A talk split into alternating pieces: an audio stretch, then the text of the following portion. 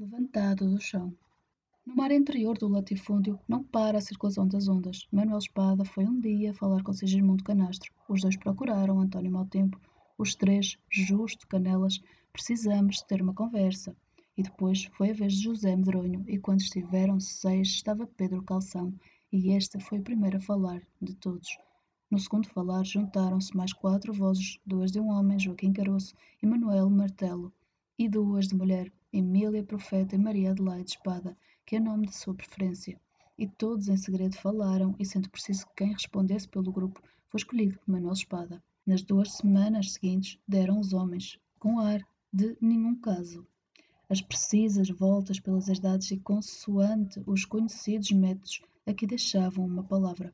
Além outra, discutiram e assentaram o plano. Tem cada qual as suas guerras. Não lhe levemos a mal o vocabulário, posto que passaram à fase segunda, cuja foi provocar os manageiros das herdades onde ainda se trabalhava e dizer noite era daquele ardente verão.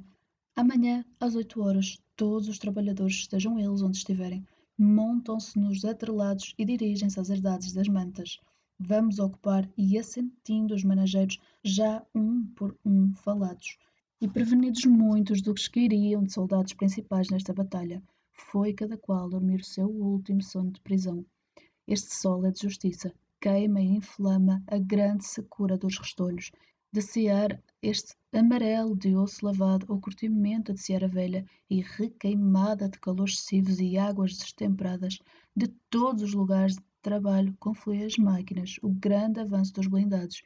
Ai, esta linguagem guerreira! Quem a pudesse esquecer, são tratores que avançam, Vão devagar, é preciso ligar com os que vêm dos outros sítios. Estes já chegaram. Grita-se de um lado para o outro e a coluna engrossou. Torna-se ainda mais forte lá adiante. Vão carregados os atrelados, já quem caminha a pé. São os mais novos. Para eles é uma festa. E então chegam à herdade das mantas. Andam aqui 150 homens a tirar cortiça. Juntam-se todos com todos. E em cada herdade que ocuparem, ficará um grupo de responsáveis. A coluna já leva mais de 500 homens e mulheres, 600. Não tarda que sejam mil. É uma romaria, uma peregrinação que refaz as vias do martírio, os passos desta cruz.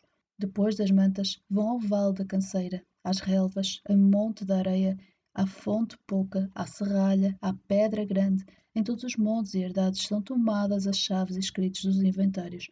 Somos trabalhadores, não viemos roubar, afinal nem há aqui ninguém para afirmar o contrário porque de todos os lugares percorridos e ocupados, montes, salas, adegas, estábulos, cavalariças, palheiros, malhadas, cantos, cantinhos e caminhos, pocilgas e capoeiras, cisternas e tanques de rega, nem falando, nem cantando, nem calando, nem chorando, estão aqui Norbertos e Gilbertos ausentes.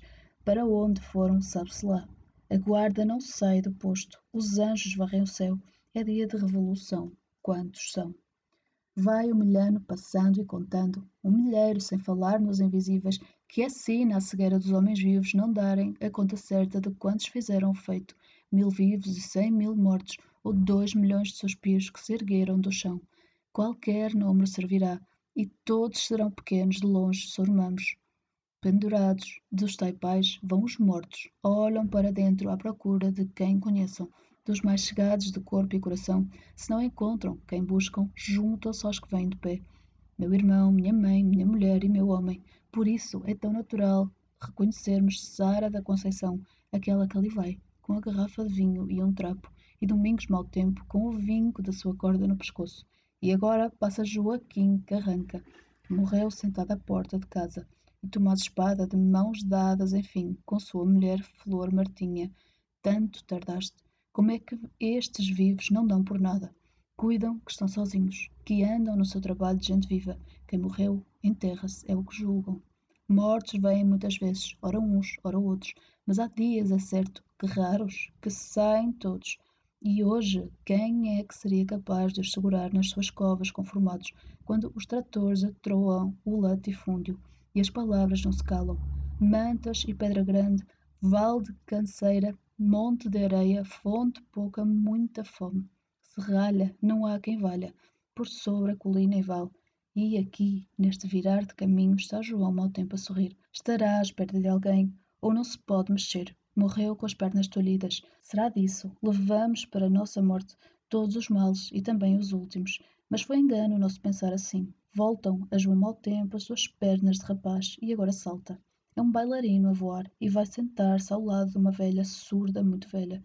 Faustina, minha mulher, que comigo comeste o pão com chouriço numa noite de inverno e ficaste com a saia molhada. Tantas saudades.